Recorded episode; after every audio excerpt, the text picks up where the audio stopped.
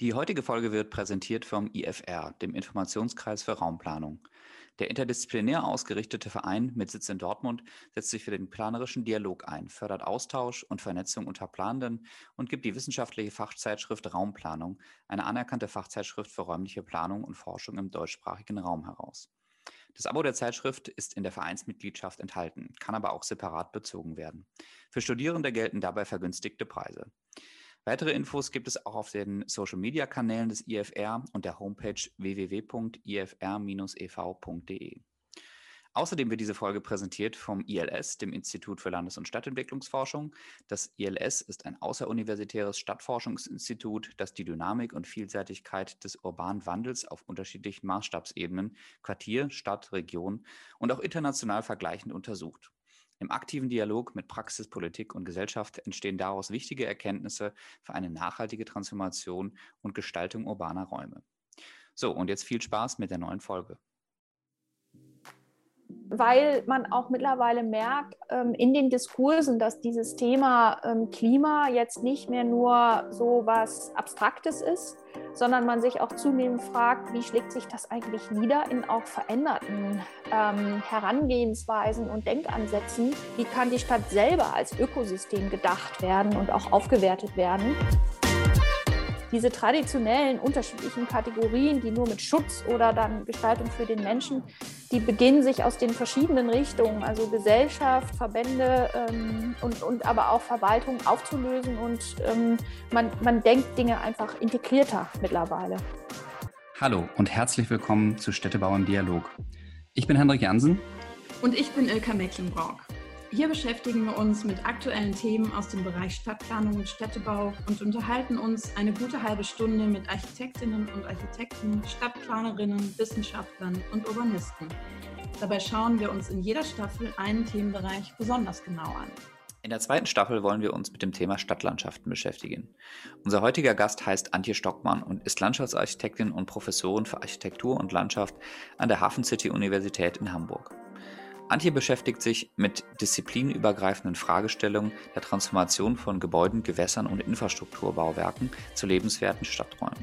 Ihre Arbeiten wurden dabei vielfach international ausgezeichnet. Wir haben mit Antje über grüne Architektur und die zunehmende Bedeutung von städtischen Freiräumen im Zuge der Klimakrise gesprochen.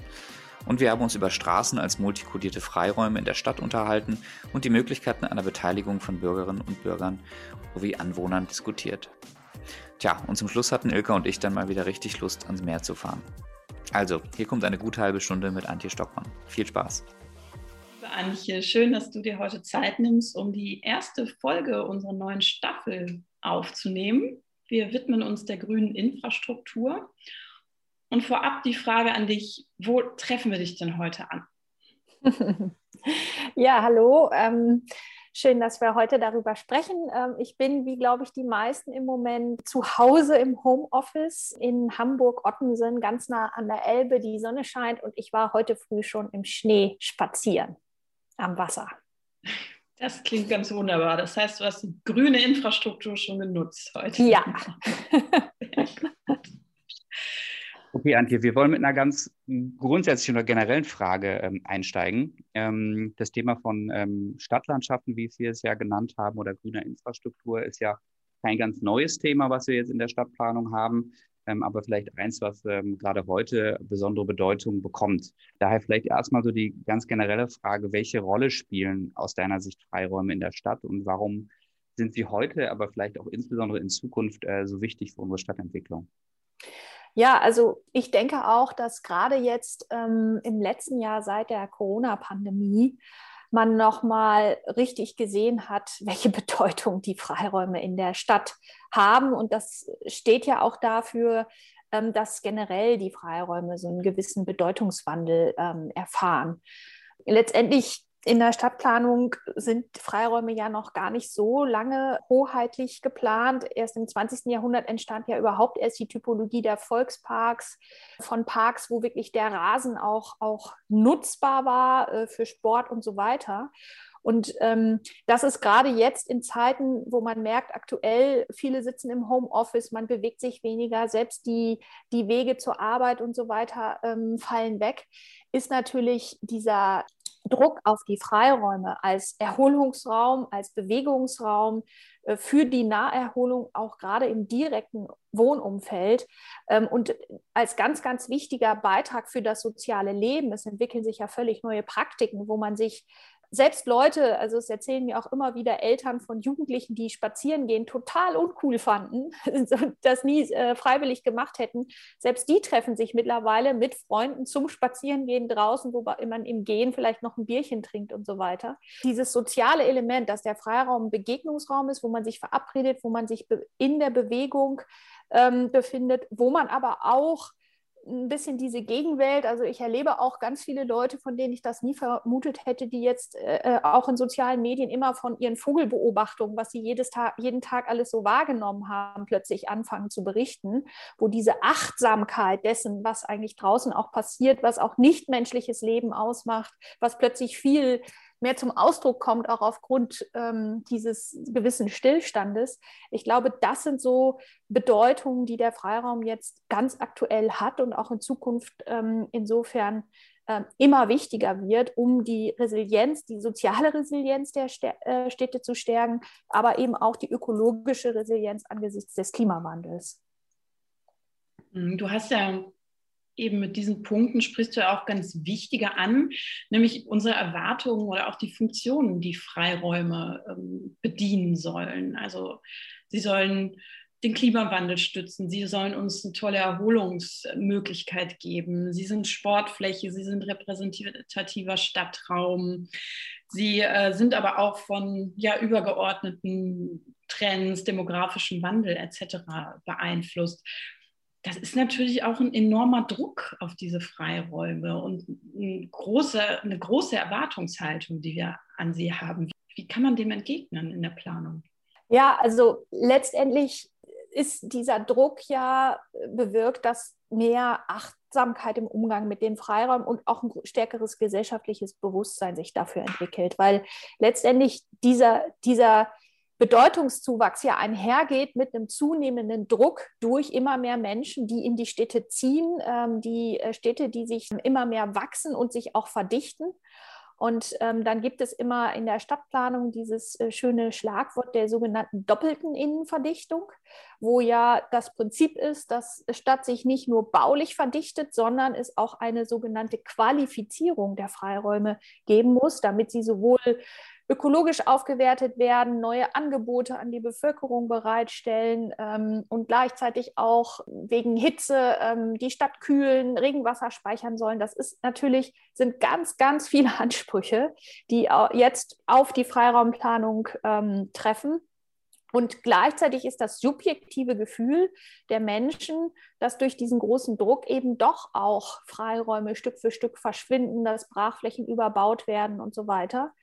Und insofern ähm, ist das natürlich etwas, wo ich im Moment auch das Gefühl habe, dass die Freiraumplanung jetzt doch massiv an sowohl politisch-gesellschaftlicher Unterstützung gewinnt. Ähm, es gibt ja auf bundespolitischer Ebene das Weißbuch äh, Stadtgrün. Ähm, es gibt verschiedenste neue Fördertöpfe, die eben alle in die Richtung gehen, ähm, Stadtgrün auch stärker zu finanzieren, das auch in städtebaulichen Projekten mitzudenken, die großen städtebaulichen Wettbewerbe, die es gibt, wie hier in Hamburg zum Beispiel die Entwicklung des Grasbruchs, sind von vornherein so ausgeschrieben, dass Landschaftsarchitekten gleichwertig zu Städtebauern und Architekten sozusagen diese Stadtentwicklung auch von der Landschaft her konzeptionell ähm, denken. Und es gibt auch auf der Ebene Verbände, also hier in Hamburg gab es zum Beispiel eine große Volksinitiative, die vor zwei Jahren dann auch zum Erfolg geführt hat des NABUs unter dem Label Hamburgs Grün erhalten, weil weil festgestellt wurde, dass dieser Druck zunimmt und wo jetzt ähm, ausgehandelt wurde,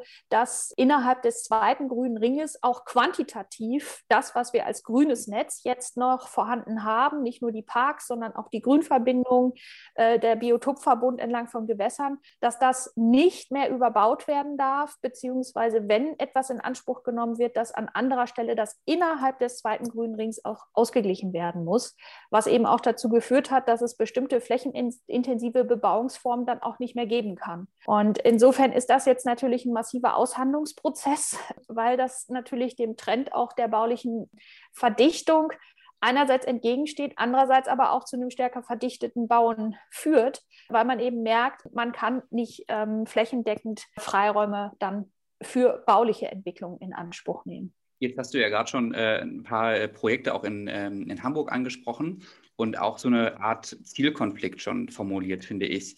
Denn eine Sache, die wir ja auch immer äh, sehen, wenn es um die Entwicklung von Freiräumen geht, ähm, ist ja auch, dass ähm, die in ihrer Qualität eigentlich auch von der Stadtgesellschaft immer so zunehmend, glaube ich, wahrgenommen werden. Auf der anderen Seite haben wir natürlich auch gerade in wachsenden Städten, und da gehört Hamburg auch dazu, immer auch äh, die Notwendigkeit, auch Wohnraum zu schaffen oder auch äh, Flächen baulich zu entwickeln. Wie würdest du sagen, kann man da sozusagen einen Ausgleich schaffen zwischen der Notwendigkeit, einerseits Stadt zu entwickeln, auch Flächen zu versiegeln natürlich und ein Beispiel, was es ja in Hamburg sehr, äh, sehr prominent gibt, ist jetzt zum Beispiel Oberbillwerder. Da werden sehr, sehr große Flächen versiegelt.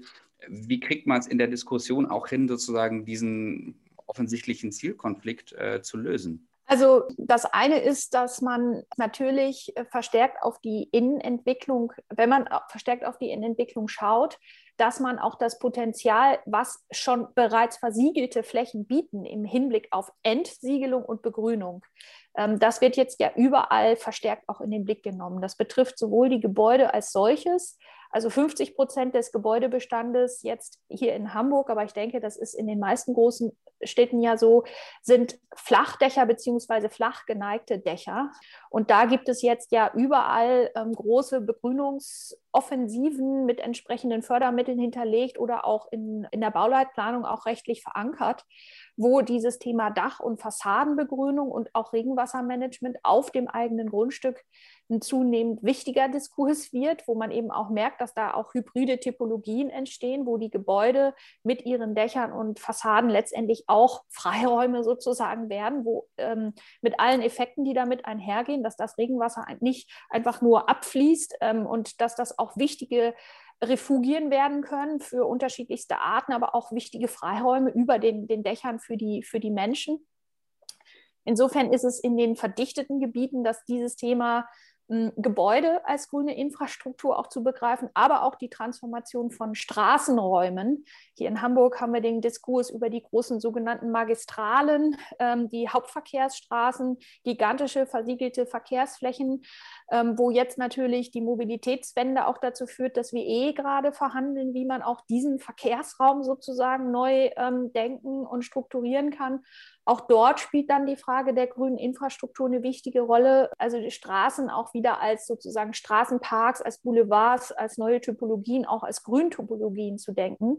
Im Hinblick jetzt auf neue Stadtteile, die auf der grünen Wiese entstehen, das ist ja nicht nur in Hamburg, sondern auch Frankfurt plant gerade einen großen neuen Stadtteil der Quartiere. Ähm, ich bin da in diversen Verfahren auch involviert. Da ist es natürlich so, dass ähm, gerade auch das Thema der Mobilitätswende. Äh, wie kann man bestimmte Infrastrukturen schaffen, die aber auch rückbaubar sind, äh, die, die dann auch nach und nach transformiert werden können in grüne Freiräume? Beziehungsweise wie kann man auch von vornherein solche flächigen Versiegelungen, wie sie ja vor allem auch durch Tiefgaragen entstehen, wo man letztendlich einen kompletten Baublock ja oft in den Innenstädten versiegelt hat, wo alles, was man da noch an Bäumen und so weiter sieht, ist effektiv eigentlich Dachbegrünung, weil unten drunter das ganze Parken organisiert organisiert ist. Das wird jetzt eigentlich in diesen neuen Stadtquartieren ähm, überwiegend als so eine Form von oberirdischem Mobilitätshub gedacht, der auch multifunktional ist, der dann auch nach und nach rückgebaut werden kann, ähm, wenn ähm, die ähm, Anzahl der PKWs irgendwann geringer wird und wo auch wirklich versucht wird, den Boden nicht mehr so stark zu versiegeln, einfach äh, flächig, sondern auch zunehmend mit neuen Grüntopologien, mit Regenwasserrückhalt im Quartier, mit nicht versiegelten Flächen zu arbeiten.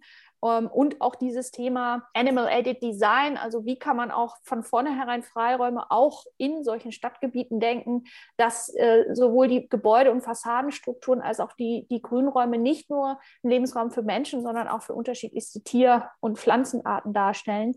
Das wird mittlerweile doch auf so einer konzeptionellen Ebene, ganz, ganz am Anfang des Planungsprozesses, doch in einer anderen Qualität, denke ich, gedacht, als das vielleicht noch vor 30 Jahren der Fall war. Woher kommen die Impulse, da anders zu denken? Kommen die ähm, ja eher aus der Wissenschaft? Kommen die aus der Klimaforschung oder von unten aus der Gesellschaft? Kannst du das einschätzen, woher diese Impulse zum Andersdenken, Neudenken kommen?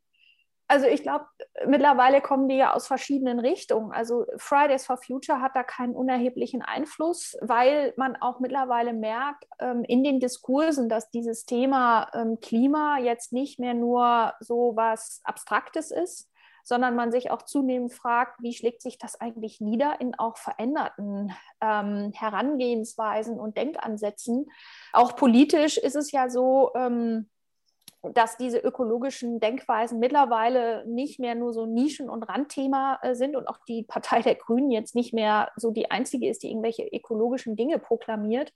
Und wo auch solche Verbände wie BUND und NABU ähm, nicht jetzt nur sich für ich sag mal, ähm, Schutz von Natur, auf der Ebene Naturschutzgebiete ähm, beziehen, sondern auch die haben das Thema Stadtnatur, Unternehmensnatur und so weiter sich auf die Fahnen geschrieben. Auch das Bundesamt für Naturschutz beschäftigt sich nicht damit, wie kann man nur irgendwelche Wälder oder Nationalparks schützen, sondern da geht es wirklich um die Frage, wie kann die Stadt selber als Ökosystem gedacht werden und auch aufgewertet werden.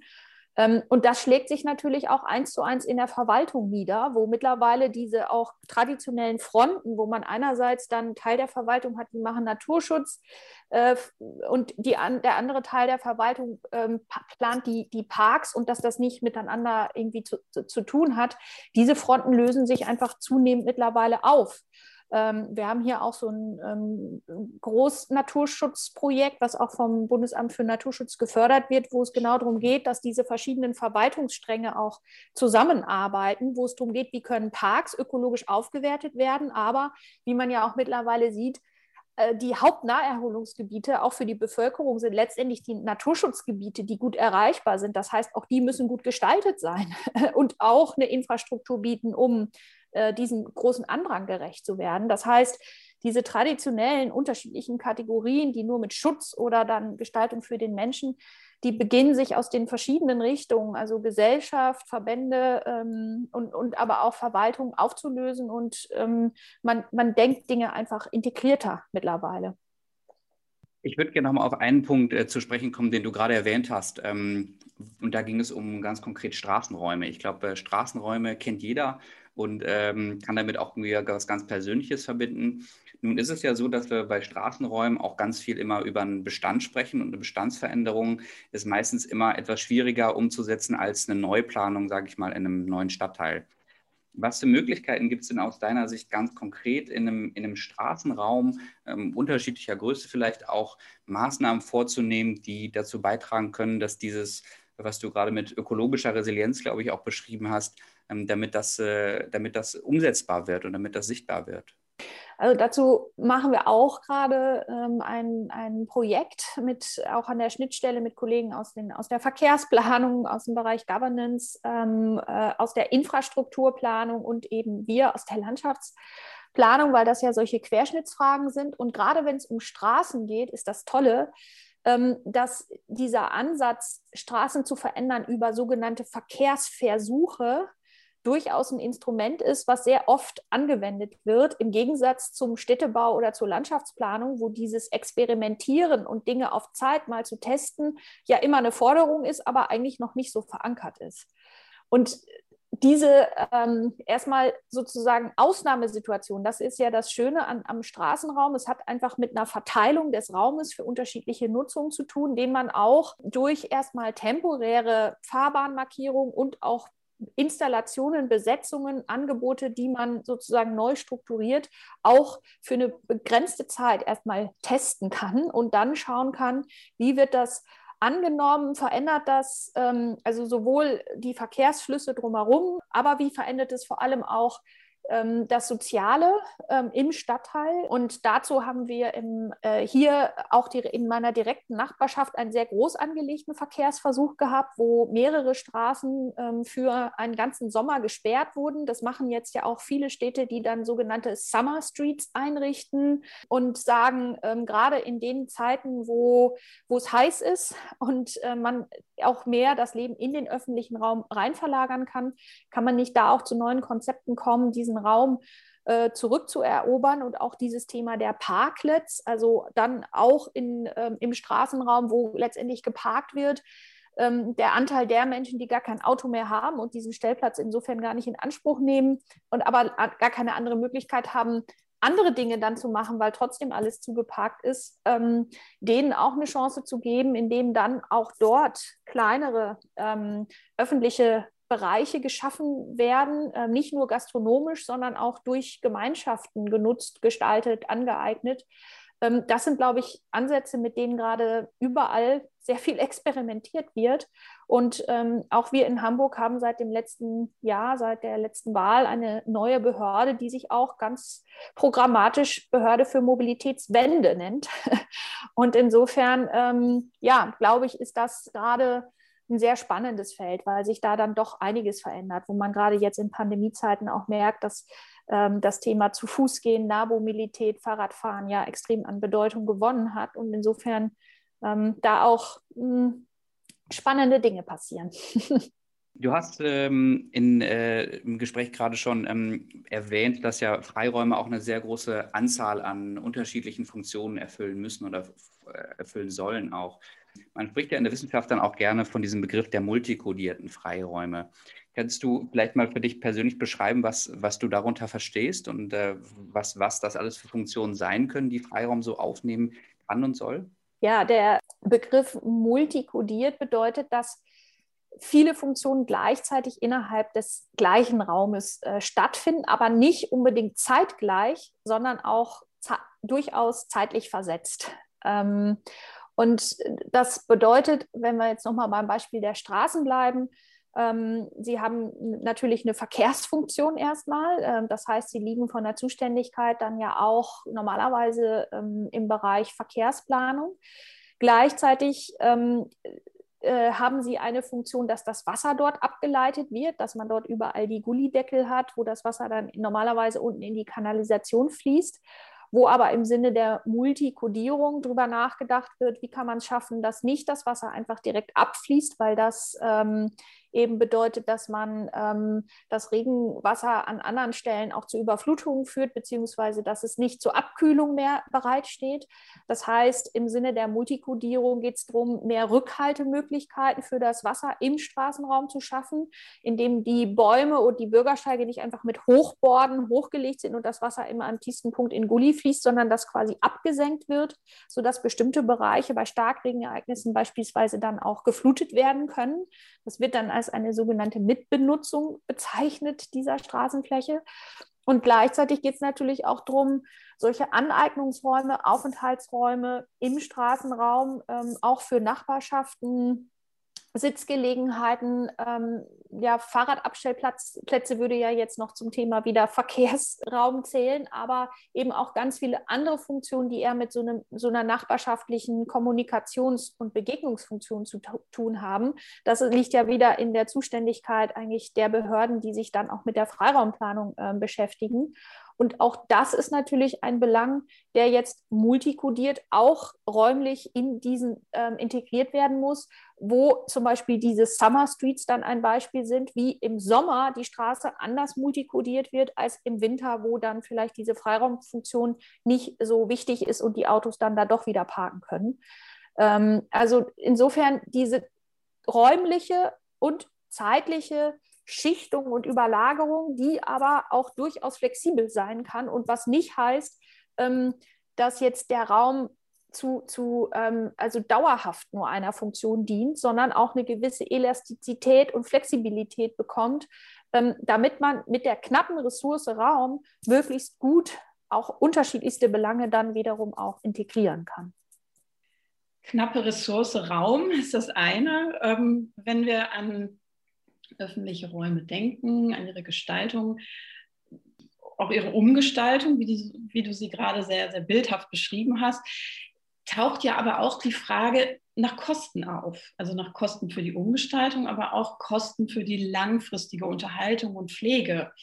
Ähm, da ist ja die öffentliche Hand äh, dann äh, gefragt ähm, und da wissen wir, da sind die Mittel nicht allzu äh, üppig bemessen. Ähm, wie, wie, wie schätzt du diesen Konflikt ein?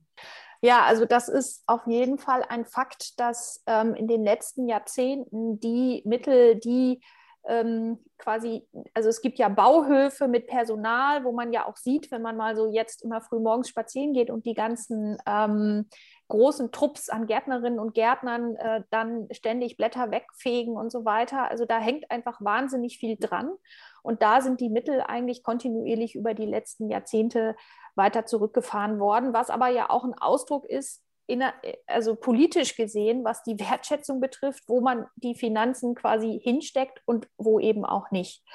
Ähm, das heißt, auf der einen Ebene ist es natürlich so, dass in diesem, äh, in der Budgetierung, wenn jetzt Freiräume zunehmend wichtiger werden, dass, ähm, glaube ich, dieser Trend, das immer weiter runterzukürzen und auch immer stärker das eigene Personal, das qualifizierte Personal zu, wegzukürzen und dann ähm, günstige Vergaben an Firmen zu, zu machen, die mit Hilfsarbeitern, die gar keine, keinerlei gärtnerische Qualifikation haben, alles eigentlich nur aufräumen, wegmachen, ohne zu wissen, was schneide ich eigentlich weg und was hätte vielleicht da noch wachsen sollen und, und was nicht. Das ist ja dann auch so eine frustrierende ähm, Tendenz, dass man merkt, dass es auch keine qualifizierte Pflege häufig dann mehr ist.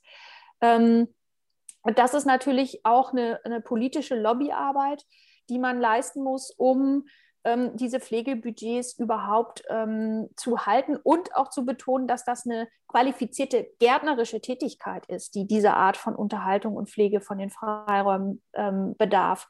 Der, die zweite Sache ist aber, dass die Städte sich auch mittlerweile zunehmend über sogenannte Kümmerinnenmodelle Gedanken machen, wie auch die Ressourcen der Nachbarschaften, der Menschen, die diese Freiräume sich aneignen und wo man ja auch eine zunehmende Bereitschaft spürt, dass die Menschen auch die Gestaltung ihres direkten Wohnumfeldes äh, gerne selbst in die Hand nehmen möchten, dafür auch neue Modelle zu finden, wie, wie solche Gruppen unterstützt werden können, auch mit Hilfe von Patenschaften, die dann übernommen werden und auch mit Hilfe ähm, von ähm, neuen Praktiken, wenn Freiräume entwickelt werden, Menschen schon von vornherein bei der Ideenentwicklung und auch als Kümmerinnen und Kümmerer mit einzubinden, ähm, um genau ähm, ihnen dann wiederum auch gewisse Ressourcen zur Verfügung zu stellen, sich auch um diese Freiräume dann entsprechend gut pflegend kümmern zu können. Und insofern sieht man, nimmt man das auch im Stadtbild hier in Hamburg mittlerweile wahr, dass viele Flächen, die vorher nur so einfach nur mit Cotoneaster bepflanzt wurden, damit es möglichst pflegeleicht ist und damit man nicht so viel zu tun hat, ähm, wenn die in solche Patenschaften gegeben werden und wenn sich plötzlich Vereine gründen, die diese Flächen pflegen, dass die alles Mögliche da pflanzen, äh, es blüht plötzlich, äh, das Thema Bienen und so weiter. Spielt dann eine Rolle oder sogar Gemüseanbau im Straßenraum. Und das sind dann Flächen, die nicht mehr durch die öffentliche Hand gepflegt werden, sondern ähm, die eben, wo die Bürgerinnen und Bürger mehr Eigenverantwortung übernehmen. Insofern ist das eben auch ein Trend, der ähm, durch die Verwaltung jetzt auch zunehmend gefördert wird ähm, auch dann wiederum auf der Ebene der Mitbestimmung, ähm, wie sollen eigentlich auch diese Räume aussehen. Und das bringt natürlich nochmal zusätzliche Kapazitäten dann auch, weil diese Menschen sich dann auch in ihrem direkten Wohnumfeld ja verantwortlich fühlen und auch kümmern. Thema, Thema Kosten nochmal äh, aufgerufen. Ich habe in einem anderen ähm, Interview mit dir gelesen, dass du dich da durchaus äh, kritisch äh, zu äh, grüner Architektur ähm, geäußert hast, insbesondere wenn sie ähm, sozusagen mit, mit Hochhäusern, die dann ähm, pflanzenbestandene Balkone, Dächer und so weiter haben, ähm, weil du gesagt hast, es ist einfach ein riesen Kostenaufwand, der da entsteht. Und ähm, hast dann, glaube ich, geäußert, ähm, es muss auch günstigere Varianten geben, ähm, Grün in der Stadt sozusagen zu etablieren. Ähm, ich glaube, mit dem Thema Gründächer hast du gerade schon ein paar genannt. Gibt es noch andere Möglichkeiten, wie wir Grün in der Stadt ähm, verankern können. Auch mit der Idee natürlich, dass wir in ganz vielen Städten ja auch die Notwendigkeit haben, besonders günstigen Wohnraum auch herzustellen oder auch ähm, immer da auch auf die Kosten geachtet werden muss. Also wie funktioniert das auch, dass man sagt, wir müssen einerseits bezahlbaren Wohnraum in den Städten schaffen, auf der anderen Seite muss der aber auch bestimmte ökologische Funktionen und klimatische Funktionen erfüllen können? Ja, also ähm, dieser Diskurs über Kosten, die insbesondere mit Gebäudebegrünung einhergehen, ähm, da gibt es ja viele Untersuchungen dazu und das zeigt, dass solche Konzepte ähm, äh, wie jetzt auch der Bosco Vertikale, wo das Grün quasi in großen Töpfen geschichtet auf sehr, sehr hohen Häusern äh, steht, ähm, das ist ja klar, das erfordert, dass Wasser zur Bewässerung ziemlich hoch gepumpt werden muss, dass man da mit extremen Belastungen durch Wind, durch ähm, Sonneneinstrahlung und Verdunstung zu tun hat. Und da hat man es in heißen Sommermonaten einfach mit gigantischen Kosten, die alleine durch Bewässerung dann auch entstehen. Ähm, obwohl man dann ja auch teilweise in der Zeitung liest, äh, bitte keine Gärten mehr sprengen, weil ähm, einfach das Trinkwasser schon langsam knapp wird. Ähm, und insofern hat man da einfach so einen Widerspruch, weil viele dieser, dieser Begrünungssysteme auch Trinkwasser verwenden, weil sie gar nicht ähm, das Regenwasser ähm, dann speichern oder, ähm, oder Grauwasser auf aufbereiten und für die Bewässerung nutzen. Insofern ähm, ist da immer meine Grundkritik, dass das einfach zu oberflächlich ist, es jetzt quasi nur als grün zu denken, sondern wenn, müsste man das als ein völlig neues sozusagen ADA-System denken, wo die ganze Gebäudeinfrastruktur inklusive des Wasser- und Nährstoffkreislaufes mit Toilettensystem, wo ähm, Grauwasseraufbereitung und Recycling, das müsste abgeglichen werden mit dem Wasserverbrauch wiederum der, der Pflanzen, um da zu neuen auch Wasserkreisläufen äh, zu kommen. Aber auch das sind im Moment so Pilotprojekte, ähm, haben wir hier in Hamburg auch, den sogenannten Hamburg Water Cycle, wo dann Grau- und Schwarzwasser getrennt wird und versucht wird, auf Quartiersebene das im Kreislauf zu führen. Das ähm, äh, hat im Moment immer noch mit viel Aufwand äh, zu tun, weil das ja alles noch Prototypen und, und Pilotversuche sind. Wenn es also um kostengünstige Systeme geht, muss man die Resilienz natürlicher Ökosysteme so nutzen, dass die Pflanzen im Boden wachsen, im natürlich anstehenden Boden, weil man dort auch natürlich die Wasserressourcen zur Verfügung hat. Das heißt, alle Begrünungssysteme jetzt, was Fassaden betrifft, beim Dach, bei, bei Dächern geht das ja nicht, ähm, die ähm, eben äh, Kletterpflanzen benutzen, die sozusagen nicht in Töpfen stehen, sondern unten im Boden und dann ja viele, viele Meter hochranken können. Die sind we wesentlich kostengünstiger ähm, und auch resilienter. Ähm, und was die Dachbegrünung betrifft, gibt es ja auch sehr, sehr extensive Begrünungsformen ähm, mit ähm, Pflanzen, die kein riesiges Grünvolumen erzeugen, aber die auch ähm, in, in der natürlichen Umwelt auf Bergmassiven wachsen, wo sie auch wenig Wasser zur Verfügung haben und insofern auch keinerlei Bewässerung bedürfen. Also insofern diese Schnittstelle ähm, äh, Bewässerung, woher kommt ähm, dann, ähm, ja, wie, wie, viel Pflege äh, braucht es dann da auch? Also wie beim Bosco Vertikale, wo sich äh, ein ganzes äh, Heerschar von Gärtnern über Kräne von außen am Gebäude abseilen, um das dann zu pflegen und die Leute selber das nicht dürfen, weil es eben ästhetisch auch sozusagen Teil der Gebäudeinfrastruktur ist und man nicht möchte, dass irgendjemand da was falsch macht und dann wächst da kein Baum mehr. Da kann man sich ja vorstellen, wie teuer das ist. Und insofern Leute mit einbeziehen, die selber nutzen als Kümmerinnen und Kümmerer, dass sie das auch selbst pflegen können, ähm, dafür aber auch Strukturen aufbauen, Wissen vermitteln, Anreize schaffen und ähm, da auch mit, mit Systemen arbeiten, die ähm, durch die Leute selbst erhalten werden können und wo die Pflanzen möglichst einfach Kontakt wirklich zum Boden haben und nicht ständig gegossen werden müssen. Das sind eigentlich eher dann die Varianten, äh, die nicht so hohe Nebenkosten mit sich bringen. Ja, das ist spannend. Ich habe äh, schon immer das Gefühl, dass äh, diese, äh, diese Leuchtturmprojekte, die dann viel in den Medien sind ähm, und über die man sich viel unterhält, äh, ganz, ganz stark manchmal auch das Bewusstsein vieler Menschen prägen, ähm, aber vielleicht doch nicht immer die beste, äh, die beste Lösung eigentlich sind für die Probleme, die wir, ähm, die wir äh, ja, haben und die wir mit Grünen lösen können oder sollten. Aber trotzdem sind sie ja in ganz vielen Köpfen immer vorhanden und werden ganz, ganz schnell damit assoziiert. Wenn man sagt Grün in der Stadt, äh, dann denkt jeder eher an grüne Architektur oder Pflanzen auf Balkonen, äh, als dass man sich so ein bisschen auch über die unsichtbaren Systeme in der Stadt Gedanken macht. Ja, genau. Und das ist dann immer mein Thema. Also das andere nimmt man für selbstverständlich. Und weil man plötzlich nur noch die anderen Bilder im Kopf hat, verschwindet das, was man immer für selbstverständlich fand, weil die komplette Stadt versiegelt wird, weil eigentlich alles nur noch Dachbegrünung ist und selbst in den Einfamilienhausgebieten man nur noch Schottergärten vorfindet. Äh, und dann redet man über grüne Architektur. Das empfinde ich als einen absoluten Widerspruch.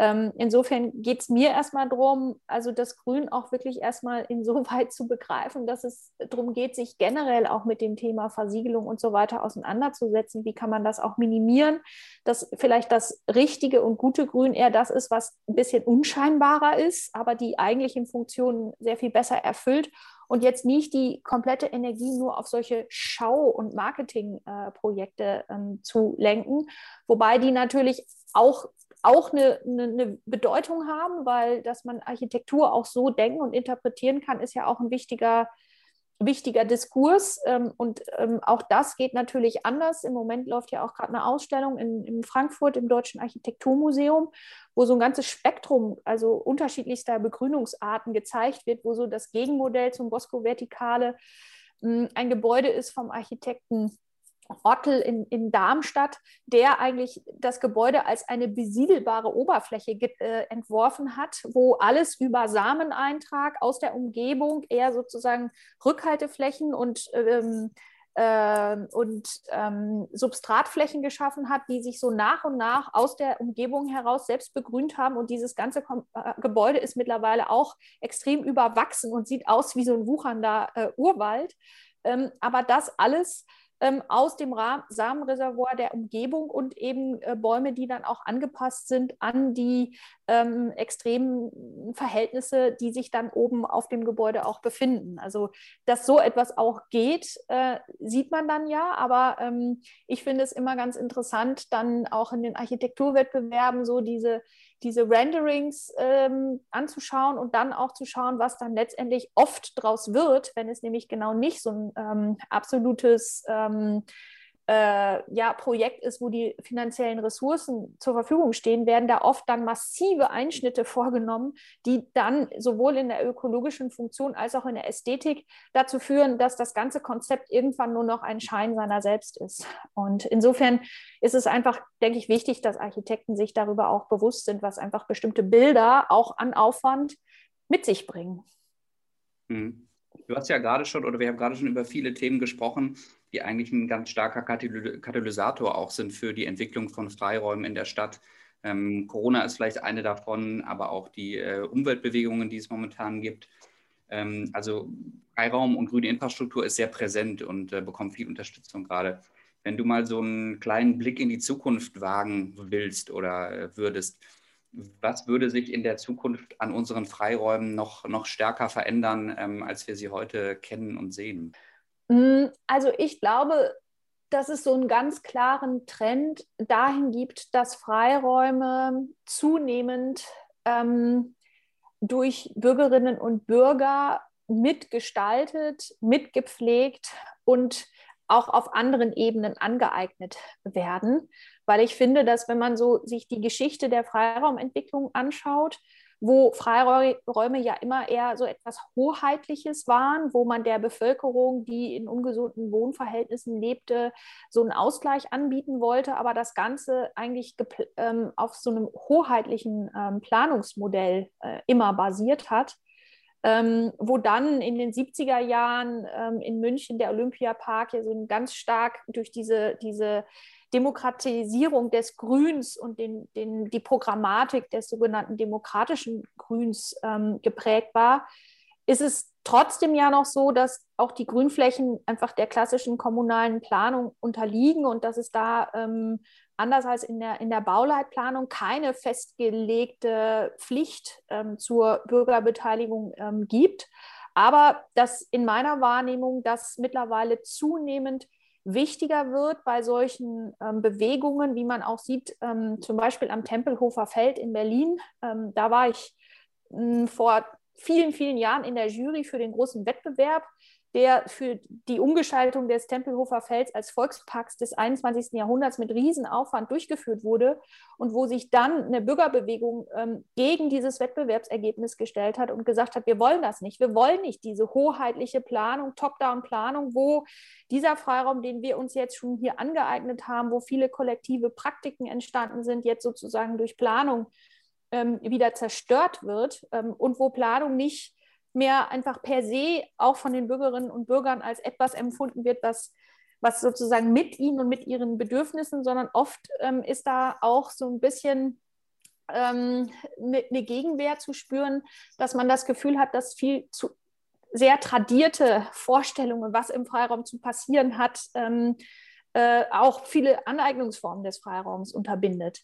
Insofern ist für mich so, dass, dass wir eigentlich zunehmend von, einem, von einer Angebotsplanung, wo wir denken, wir wüssten, wofür Parks sein sollen oder Freiflächen und die durch Planer ähm, nach so einem hoheitlichen Denkmuster irgendwie gestaltet werden, eher zu so einem ähm, ja, Nachfrage- und ideenorientierten Modell kommen, wo die Bürger nicht nur gefragt und einbezogen werden, ähm, äh, um die Gestaltung mitzuentscheiden, sondern wo, wo sie eigentlich ähm, in die Ideenentwicklung schon mit einbezogen werden, wo es auch Kümmererstrukturen gibt und neue Organisationsformen und Modelle.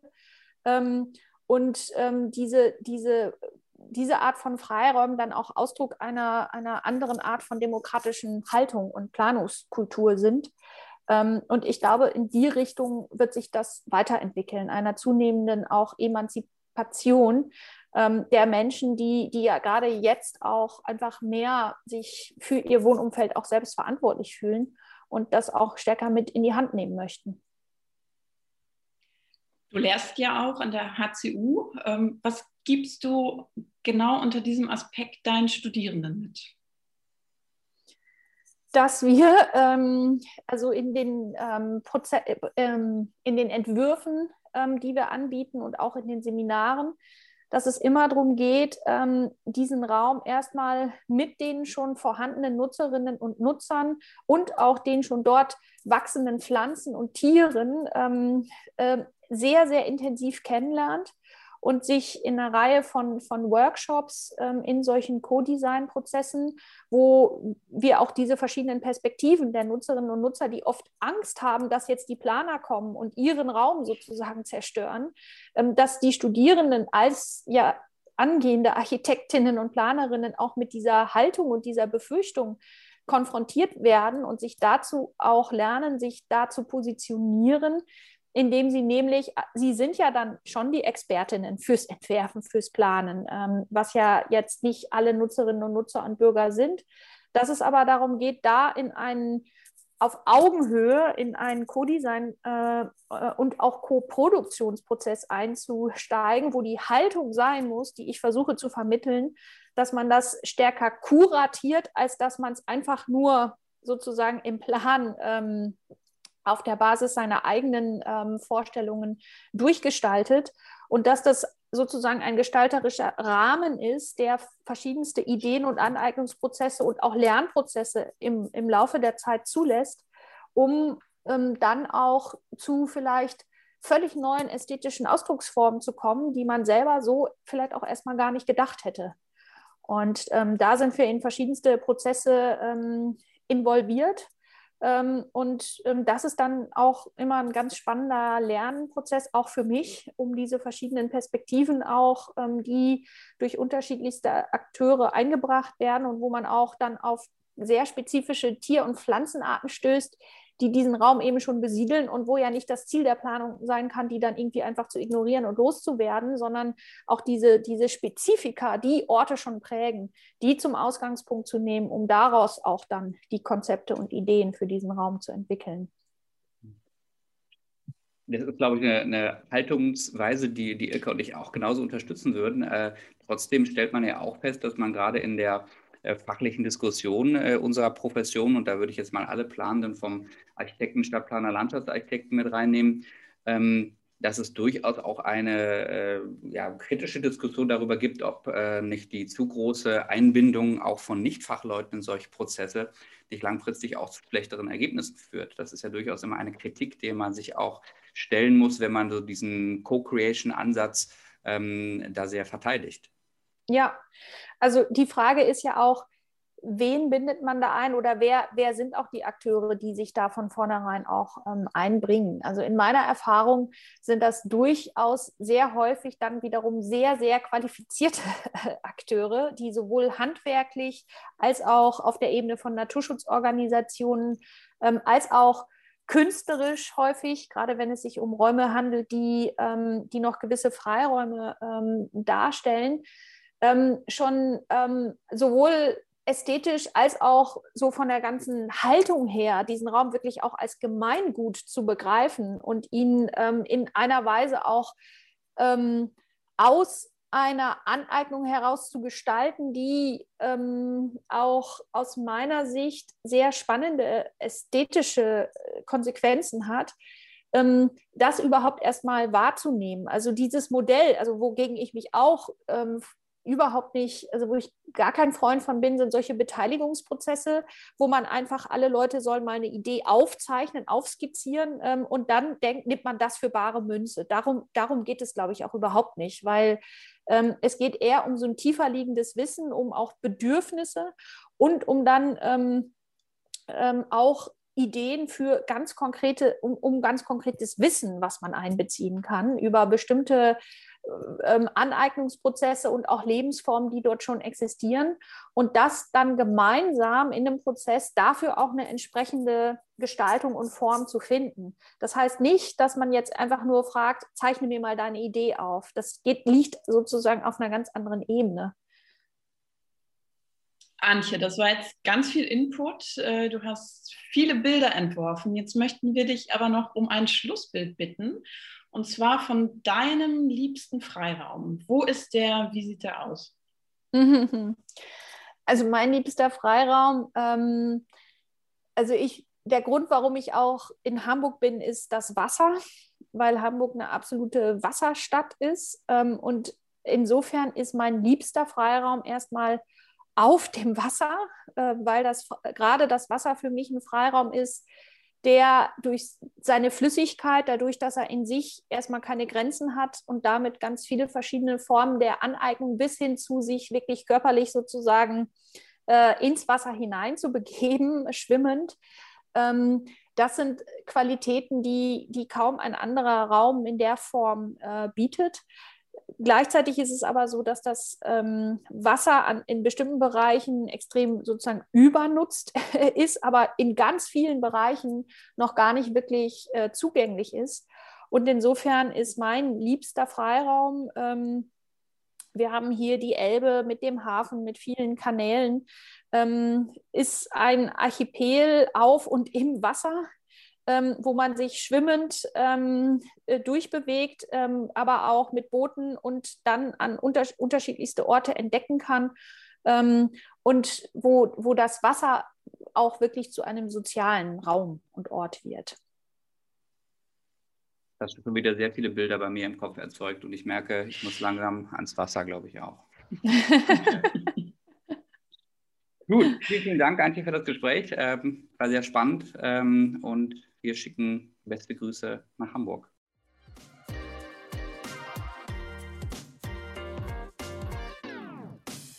Ja, Hendrik, das war jetzt ein erster toller Beitrag für unsere neue Staffel zum Thema Stadtlandschaften. Was ist so ein Punkt, den du mitnimmst und besonders spannend findest? Ja, erstmal, dass wir die Hamburger, glaube ich, irgendwie nicht loswerden äh, bei unseren äh, Podcast-Gästen. Ähm, aber äh, wir sind einfach in vielen Bereichen da, glaube ich, gut aufgestellt. Also was ich einen spannenden Punkt fand, war ähm, einerseits natürlich, dass wir über den Konflikt gesprochen haben zwischen Freiraumentwicklung, aber auch ähm, Stadtentwicklung im Sinne von Bauen, insbesondere Wohnungsbau, der in vielen wachsenden Metropolen auch immer noch ganz präsent ist. Ich glaube, Andi hat oftmals dieses, dieses Thema der Innenentwicklung natürlich angesprochen, was äh, sicher ein sehr, sehr wichtiges ist und was wir auch weiter verfolgen müssen. Trotzdem aber sieht man ja auch, dass einige Städte da auch an ihre Grenzen stoßen und vielleicht ähm, die große Nachfrage auch nicht mehr nur über eine Innenentwicklung ähm, regeln können. Also ich glaube, so diesen Konflikt Landschaftsgestaltung und äh, Freiraum bewahren und auf der anderen Seite aber trotzdem auch Stadt entwickeln und ähm, Stadt bauen auch, den äh, mhm. konnten wir nicht ganz lösen. Ähm, den kann man aber auch wahrscheinlich grundsätzlich nicht ganz lösen. Ähm, was ich dann aber spannend fand, ist, dass bei den Projekten, wo man eben doch in den Außenbereich gehen muss, Beispiel Oberbillwerder, dass man da doch neuere Strategien verfolgt. Antje hatte das Thema von Tiefgaragen beispielsweise erwähnt, dass die eben nicht mehr das äh, erste Mittel der Wahl sind, sondern dass es sich eher auf Mobilitätsstationen, Quartiersgaragen versucht zu fokussieren und damit eben auch stärker versucht, flexiblere oder auch rückbaubare ähm, Lösungen zu entwerfen. Das fand ich eigentlich einen ganz spannenden Punkt zu sagen, wenn man schon ähm, raus muss und äh, mit Innenentwicklung nicht mehr alles hinbekommt, dann doch zumindest mit ähm, flexibleren oder resilienteren äh, Baustrukturen auch, ähm, um da eben auch dieses Thema des Experimentierens zu versuchen, was natürlich jetzt in Hamburg da in, in Oberbewerder, glaube ich, sehr, sehr stark verfolgt wird. Ähm, aber äh, mhm. wenn man schon raus muss, dann eben doch mit neuen Lösungsansätzen. Ein Themenbereich, der bei mir ganz, ganz viele Bilder in den Kopf gebracht hat, war das Thema des Umgangs mit Straßenräumen. Ja, wir kennen die Bilder aus Kreuzberg. Äh, sie hat das Beispiel Ottenson macht, macht Platz angesprochen, aber auch wenn wir international schauen, in Barcelona oder in anderen großen Städten, gibt es ja überall immer wieder Beispiele, die so ein bisschen ja, so ein Umdenken äh, des Umgangs mit dem Straßenraum aufzeigen. Und ich glaube, da wird es in der Zukunft immer noch mehr Beispiele geben. Und dieses Thema des Experimentewagens oder diese Straßenräume auch als Experimentierräume zu sehen, finde ich ein ganz wichtiges. Der Straßenraum ist ja auch sozusagen ein klassischer multikodierter Raum. Also es er ist Freiraum, er ist Mobilitätsraum, er ist Begegnungsraum, damit sozialer Ort, er besitzt kleinthematische Funktionen, also ist wirklich so ein, so ein klassischer multikodierter Freiraum. Und ich glaube, so müssen wir ihn auch aus planerischer, aus, aus gestalterischer Sicht zukünftig stärker wahrnehmen. Und das erfordert natürlich auch ein Um- bzw. ein ein Weiterdenken oder auch so, so, so ein Shift im, im, Mindset von so klassischen Disziplinen wie der Verkehrsplanung oder der, des Tiefbaus. Ja, also wenn es darum geht, hier experimentell und, und multifunktional zu denken, dann müssen wir auch von diesen klassischen Haltungen vom funktionierenden Querschnitt auch mal ja, weg und uns da auch anderen Überlegungen hinwenden. Und damit einhergeht auch so dieses Annehmen von Wissen, auch von, von Wissen, was Bürgerinnen und Bürger mitbringen, beziehungsweise dem Nutzen von, von Engagement. Antje hat ja auch oft dieses Thema der Einbindung oder auch dieses kollektiven Bewusstseins im Umgang und in der, in der Aneignung und in der Pflege von Flächen, von, von öffentlichen Räumen gesprochen. Und ich glaube, das ist ein, ein ganz wichtiger Punkt, der hinsichtlich Finanzknappheiten oder auch fehlenden öffentlichen Ressourcen auch ein ganz, ganz wichtiges Element ist, was wir Planerinnen und Planer auch mitdenken oder auch motivieren sollten. Das habe ich nochmal so zum Schluss mitgenommen. Ja, sehr gut fand ich die Aussage noch zu sagen, äh, wir müssen Ideen äh, in so einem Co-Creation-Prozess auch nicht immer eins zu eins aufnehmen. Wir müssen sie irgendwie respektieren, wir müssen sie verarbeiten, äh, wir müssen hm. die Leute vor Ort als Experten wahrnehmen, aber es äh, geht nicht darum, dass die Idee auf der Karte jetzt ähm, eins zu eins in irgendeiner Planung wieder auftauchen muss. Also ähm, da auch nochmal die, äh, die Kritik, die ja oftmals auch kommt, dass äh, zu viel Bürgerbeteiligung auch zu schlechteren Ergebnissen führen kann. Ich glaube, das muss man sehr differenziert betrachten ähm, und taucht ja auch nicht zuerst mal in unserem Podcast ja auf, die Thematik, aber da gibt es äh, offensichtlich auch viel Diskussionsbedarf. Gut, Elka, das war's für heute. Was machst du jetzt noch so? Ja, am liebsten würde ich jetzt an die Elbe gehen, aber ich glaube, eine Runde um Phoenixsee tut es auch.